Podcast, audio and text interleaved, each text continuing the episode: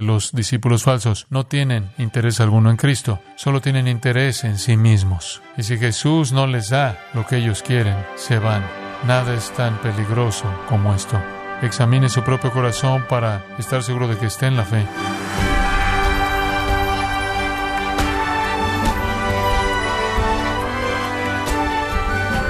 Qué gozo nos da su compañía en gracia a vosotros con el pastor John MacArthur.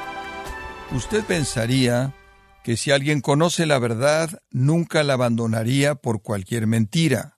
Sin embargo, existen personas que se consideran cristianos por un tiempo, pero después rechazan a Jesús y sus enseñanzas. Pero ¿cómo podemos clasificar a estas personas? ¿Fueron creyentes verdaderos? Bueno, el día de hoy, el pastor John MacArthur, en la voz del pastor Luis Contreras, contestará estas preguntas en el sermón de Construcción Cristiana, primera parte, en gracia a vosotros. Estamos en una serie de sermones en los que le estoy ayudando a ver conversaciones críticas con el Hijo de Dios. Una de las más serias se encuentra en el sexto capítulo de Juan. Abra su Biblia si es tan amable en Juan capítulo 6. Y quiero llevarlo al versículo 59, donde Jesús está enseñando en la sinagoga en Capernaum. Él hizo esto en su ministerio Galileo. Ese era como su cuartel general. Entonces gran parte de su enseñanza y obra milagrosa se llevó a cabo en el pueblo de Capernaum, en la orilla norte del mar de Galilea. Así que ahí es donde lo encontramos en este texto de Juan 6. Permítame leerle los versículos 59 y en adelante. Estas cosas dijo en la sinagoga, enseñando en Capernaum.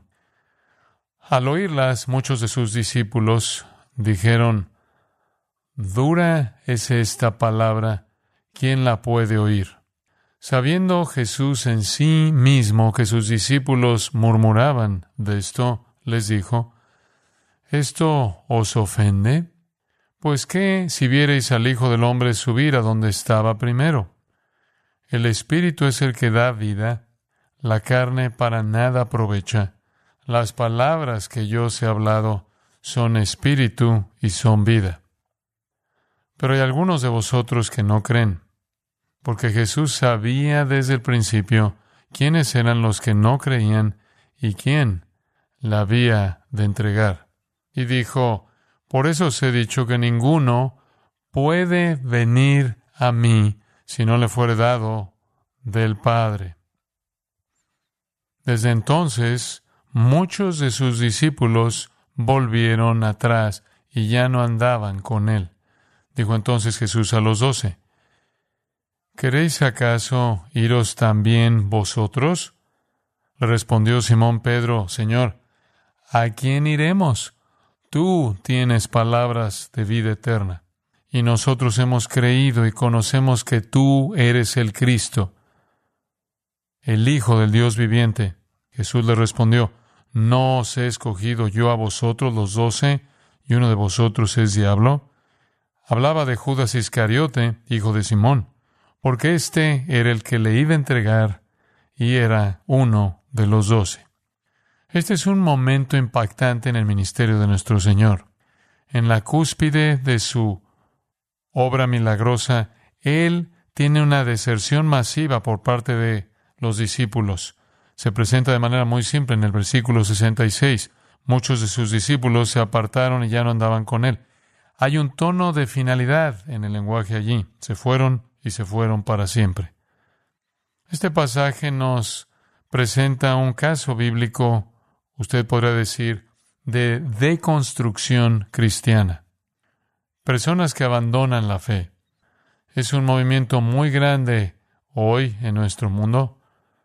Comprensiblemente, lo entiendo, sé por qué hay tantos desertores del cristianismo, tantos que se llaman a sí mismos ex evangélicos o ex VS o cristianos deconstruccionistas o hashtag empty the pews o cualquier otra cosa.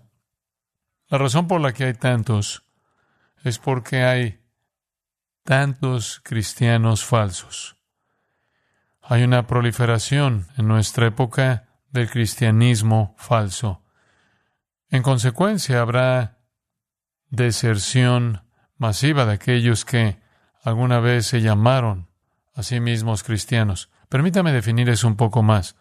Hay dos categorías de discípulos falsos, dos categorías de cristianos falsos.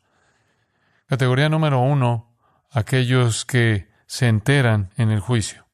Esas son las personas que piensan que son cristianos a lo largo de su vida solo para descubrir que cuando se enfrentan a Dios Él nunca los conoció. Mateo 7, ¿verdad? Y hay muchos de ellos. Muchos me dirán, Señor, Señor, hicimos esto, hicimos aquello en tu nombre. A quienes Él responderá, apartados de mí, hacedores de maldad, nunca os conocí. Estos son los engañados.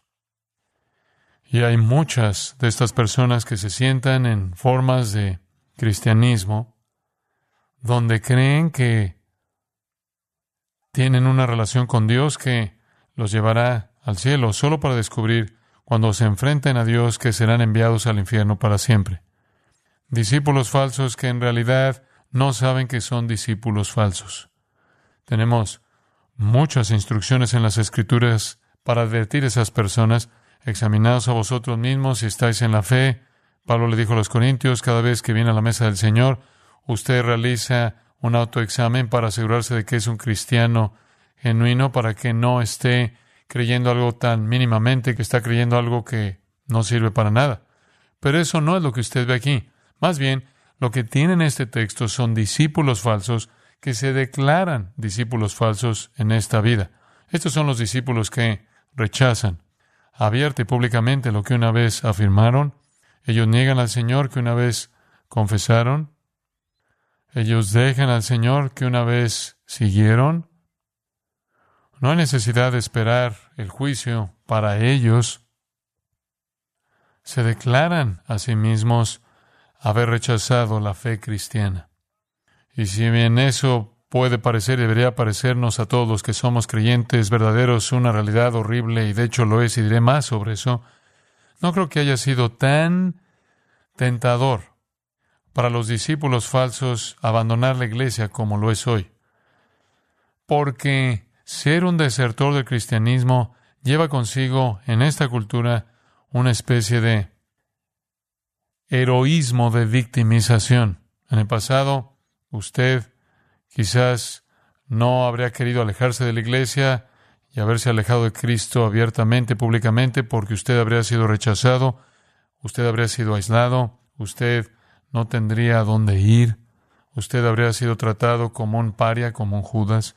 Pero hoy usted puede entrar en la Internet y encontrar a decenas de miles de amigos que le van a aplaudir a usted como un héroe. Este es un movimiento masivo de deconstrucción cristiana, ex evangelicalismo. De hecho, usted puede expresar su heroísmo en un blog o en un podcast. Usted puede ir a una conferencia de ex cristianos, ex evangélicos. Usted puede ser un orador en uno de esos. Usted puede convertirse en una víctima brillante y heroica de lo que la cultura consideraría como una religión falsa. Así que nunca ha habido esta cantidad de apoyo para los desertores. Ahora, en el caso del texto de Juan 6, esta deserción parece virtualmente imposible, porque es una deserción por parte de aquellos que son identificados como discípulos. Ve el versículo 66. No unos cuantos sino muchos de sus discípulos. que es un discípulo? Macetés, un aprendiz, un seguidor. Se apartaron y ya no andaban con él. El lenguaje es final, definitivo. Se alejaron. Y el desertor arquetípico es identificado en los versículos 70 y 71. Uno de los doce, que resulta haber sido un diablo, por el nombre de Judas, quien fue el traidor.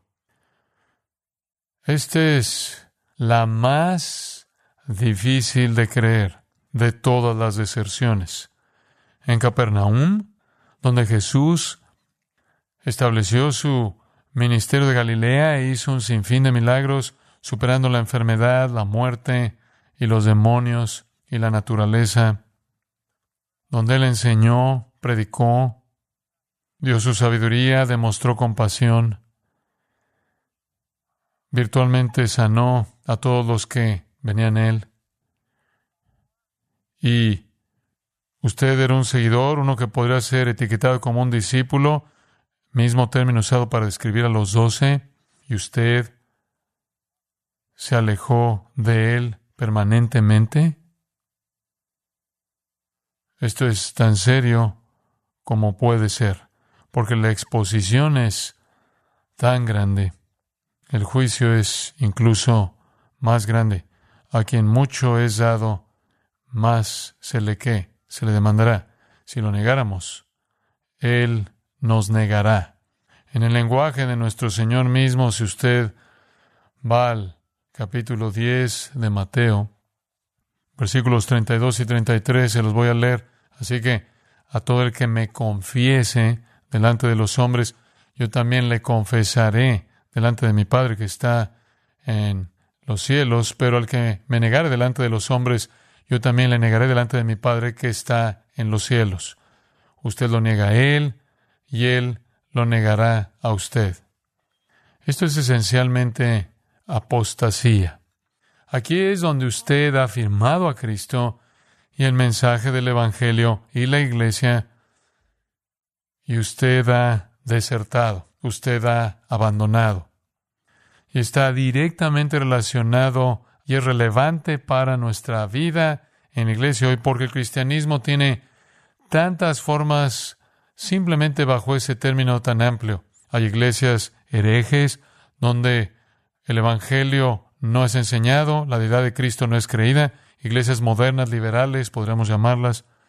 La gente se siente en esas iglesias sin conocer la verdad y debido a que no hay verdad allí y no hay vida allí y no hay poder allí, ellos se desvanecen con el tiempo. Hay sectas cuasi cristianas y en su caso no es el Jesús verdadero, no es el Dios verdadero, no es el Evangelio verdadero, no es la revelación verdadera y la gente se aleja de eso. Usted tiene la Iglesia Católica Romana con millones de personas conectadas a una organización, pero no al Señor.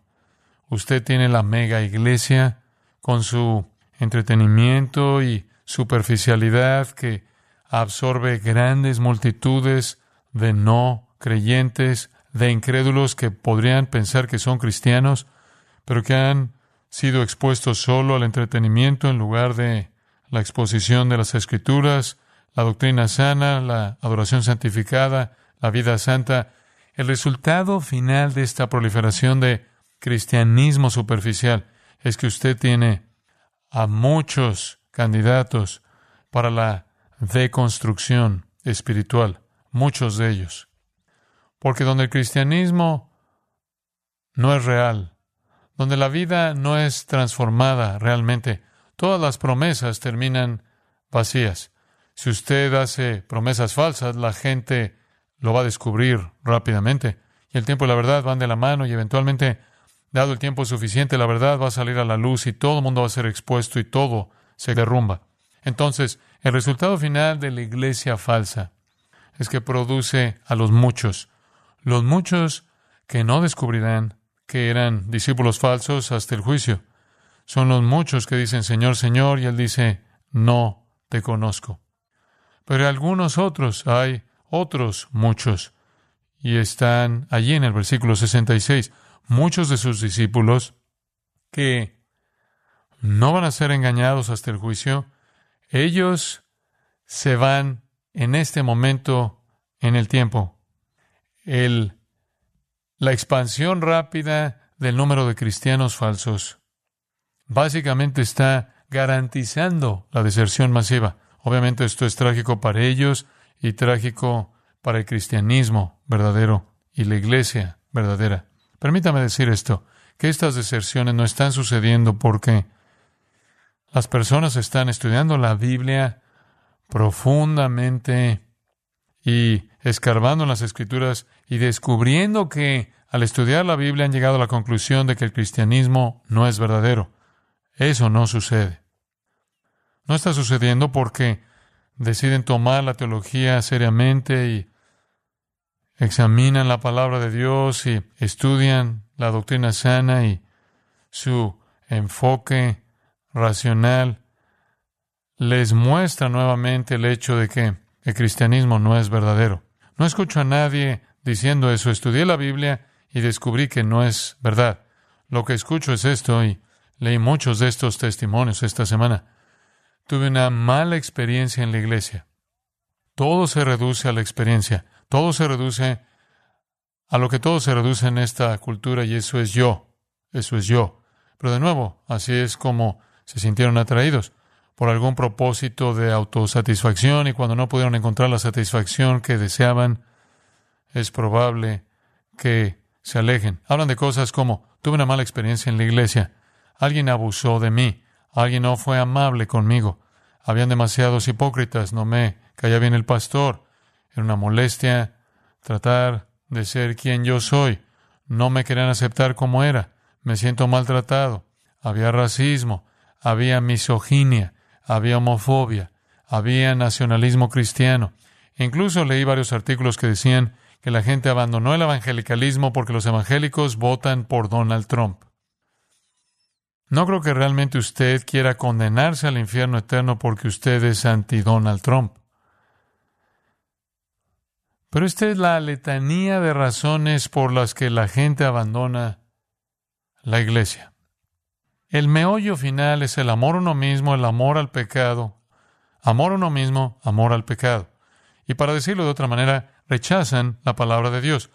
Y usted ve eso en la distinción del texto que acabo de leer. Pero dice, no nos vamos a ir porque tú tienes palabras de vida eterna. Todo se reduce a las palabras. Amigos, todo se reduce a las palabras, no a las experiencias emocionales, no a la música, no a los sentimientos buenos, no al sentimentalismo, si usted cree en las palabras, se queda. Si le molestan las palabras, usted se va. A eso se reduce. La gente tuvo alguna crisis personal de fe o alguien abusó de ellos o más comúnmente ellos rechazan la moralidad bíblica. Y usted puede encontrar una comunidad acogedora de bloggers y podcasters y libros y conferencias y usted puede conocer una vez que está fuera y está entre los desertores cristianos y los ex evangélicos, puede encontrar algunos de sus pastores favoritos allí, y algunos de sus músicos cristianos favoritos allí, y algunos de sus, adivine qué, líderes de la iglesia favoritos allí, y puede encontrar feministas allí, y homosexuales allí, y críticos anti-iglesia. Todos están allí. Y van a declarar que usted es un héroe, usted va a ser elevado. Y usted también se unirá a enemigos agresivos de Dios y de Cristo y las Escrituras. Juan los describe a estos deconstruccionistas como anticristos. En 1 de Juan 2, versículo 18, Juan escribe, hijitos, este es el último tiempo. Y así como oísteis que viene el anticristo, el, anticristo final, incluso ahora muchos anticristos han aparecido. Incluso ahora, dice Juan, esto fue allá atrás en el primer siglo. Como sabes, ¿quién es un anticristo? Versículo 22. ¿Quién es mentiroso sino el que niega que Jesús es el Cristo? Este es el anticristo, el que niega al Padre y al Hijo. Usted niega a Dios, a Cristo, la verdad acerca del Dios Trino y el Evangelio, usted es un anticristo. Quizás ese sea el próximo hashtag, hashtag anticristo. Y por cierto, la apostasía como esta no es nueva, solo está de moda. Simplemente es popular, pero no es nueva. También estaba de moda allá atrás en los días de Isaías. Escuche lo que dijo Isaías en Isaías 1, 4 al 6. He aquí, hablando Israel, He aquí nación pecadora, pueblo cargado de iniquidad, descendencia de malhechores, hijos corruptos, han abandonado al Señor, despreciaron al Santo de Israel, se apartaron de él. Esa es la apostasía del antiguo Israel. Esa es la apostasía del Israel antiguo. Escuche las palabras de Jeremías, quien enfrentó la misma realidad. Jeremías 2.13. Porque mi pueblo ha hecho dos males. Me han dejado a mí fuente de aguas vivas para cavarse para sí mismos cisternas, cisternas rotas que no retienen agua. Mi pueblo me ha desamparado. La apostasía no es nada nuevo. Y, por cierto, ambos profetas, tanto Isaías en el capítulo 22 de su profecía como Jeremías, llamaron a llorar y gemir por esta deserción. Este es el más serio de todos los asuntos y requiere llanto y lamento. Escuche las palabras de Jeremías 9. Oh, si mi cabeza se hiciese agua, si mis ojos fuentes de lágrimas para llorar día y noche por los muertos de la hija de mi pueblo. Jeremías dice, me gustaría que toda mi cabeza fuera una fuente de lágrimas. Más adelante en ese mismo capítulo él dice, manda llamar a las mujeres que lloran, que se apresuren y eleven sus lamentaciones por nosotros, para que nuestros ojos puedan derramar lágrimas y nuestros párpados fluyan con agua. La deserción espiritual, ya sea en la época de Isaías, la época de Jeremías o la nuestra, es algo que rompe el corazón, rompe el corazón. La deconstrucción se vuelve destrucción. Por eso rompe el corazón de esa manera. Lamentaciones 2.11 dice, mis ojos desfallecen a causa de lágrimas, me estoy desgastando los ojos por el llanto, mi espíritu está muy turbado, mi corazón está derramado sobre la tierra. Ese es Jeremías llorando por la deserción del pueblo de Dios. Los profetas en realidad estaban llorando las lágrimas de Dios conforme el dolor los alcanzaba. Y quizás aún más personales y profundas y agonizantes son las lágrimas de Jesús. Véalo en Lucas 19. Dice en el versículo 41, cuando se acercó a Jerusalén, vio la ciudad y lloró sobre ella, diciendo, si en este día también tú hubieras sabido las cosas que conducen a la paz, pero ahora están ocultas de tus ojos, no reconociste el tiempo de tu visitación. Este fue el fin, este fue el final de los tres años de visitación del cielo. Y Jesús sollozó sobre Jerusalén. En Lucas 13:34, Jerusalén, Jerusalén, ¿Cuántas veces quise juntar a tus hijos como la gallina junta sus polluelos debajo de las alas, y no quisiste nada? Así vuestra casa os es dejada desierta. Hubo deconstrucción judía en los días de Jeremías e Isaías, una deconstrucción del judaísmo del Antiguo Testamento en el día de nuestro Señor Jesús, de modo que la apostasía se había apoderado de toda la nación, con la excepción de unos pocos. Y es lo mismo hoy. Lucas 8:13 los describe de esta manera. Creen por un poco de tiempo. Creen por un poco de tiempo. Son los convertidos a medias. No pueden enfrentar la tribulación. No pueden soltarse del pecado y el mundo y el dinero y la cultura y particularmente sus transgresiones favoritas y a lo largo de los años que he predicado la palabra de Dios, muchas veces me he encontrado con pasajes que deberían actuar como advertencias para ese tipo de personas. Así que déjeme intentarlo una vez más. Aquí hay una advertencia para escuchar el apóstol Pablo, 1 Corintios capítulo 10. No quiero que ignoréis, hermanos, que nuestros padres estuvieron todos debajo de la nube y todos atravesaron el mar hablando de la generación que salió de Egipto, fueron todos sumergidos en Moisés, en la nube y en el mar. Todos tuvieron esa misma experiencia milagrosa de ser liberados de Egipto. Todos comieron el mismo alimento espiritual. Todos recibieron el maná en el desierto. creado por Dios diariamente. Ellos bebieron todos la misma bebida espiritual, el agua de la roca. Estaban bebiendo de una roca espiritual que los seguía y la roca era en realidad Cristo. Sin embargo, con toda esa experiencia compartida, como el pueblo de Dios al ser liberados de Egipto, con la mayoría de ellos, con la mayoría de ellos, Dios no se agradó. ¿Cómo lo sabemos? Porque la mayoría de ellos fueron abatidos en el desierto, nunca entraron en la tierra prometida, eran los convertidos a medias, no llegaron a Canaán, hablando metafóricamente, nunca llegaron al cielo, tenían toda la experiencia sin nada de la realidad. Las personas que abandonan a Dios, que alguna vez pudieron haber profesado creer en Él, lo hacen porque anhelan algo que no es Él. Ellos anhelan cosas malas. Ellos anhelan cosas malas y actúan, dicen los siguientes versículos, inmoralmente.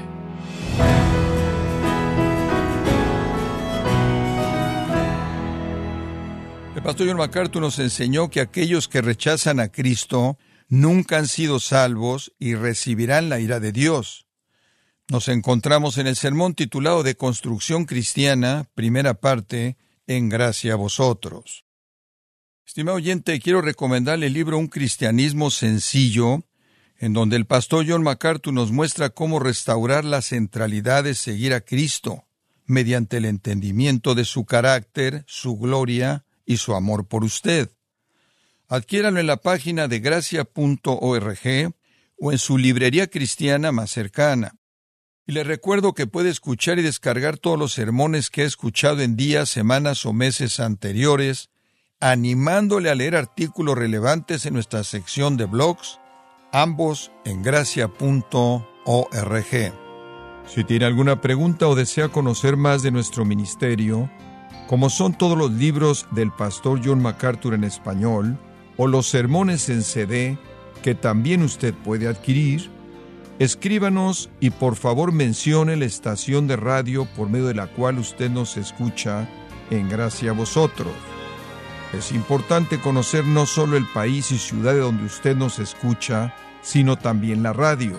Para quienes contactan nuestro ministerio por primera vez, pueden solicitar una copia del mensaje de promoción sin costo alguno, un mensaje por oyente únicamente.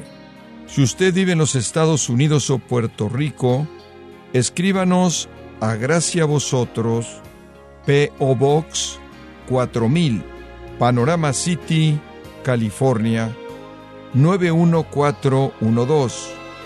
O puede escribirnos a través del siguiente correo electrónico radio arroba gracia.org. Esto ha sido todo por hoy y queremos agradecerle su sintonía de lunes a viernes en nombre de John MacArthur y del personal de este organismo, invitándole para que nos acompañe en la próxima edición y así juntos continuar desatando la verdad de Dios un versículo a la vez en gracia a vosotros.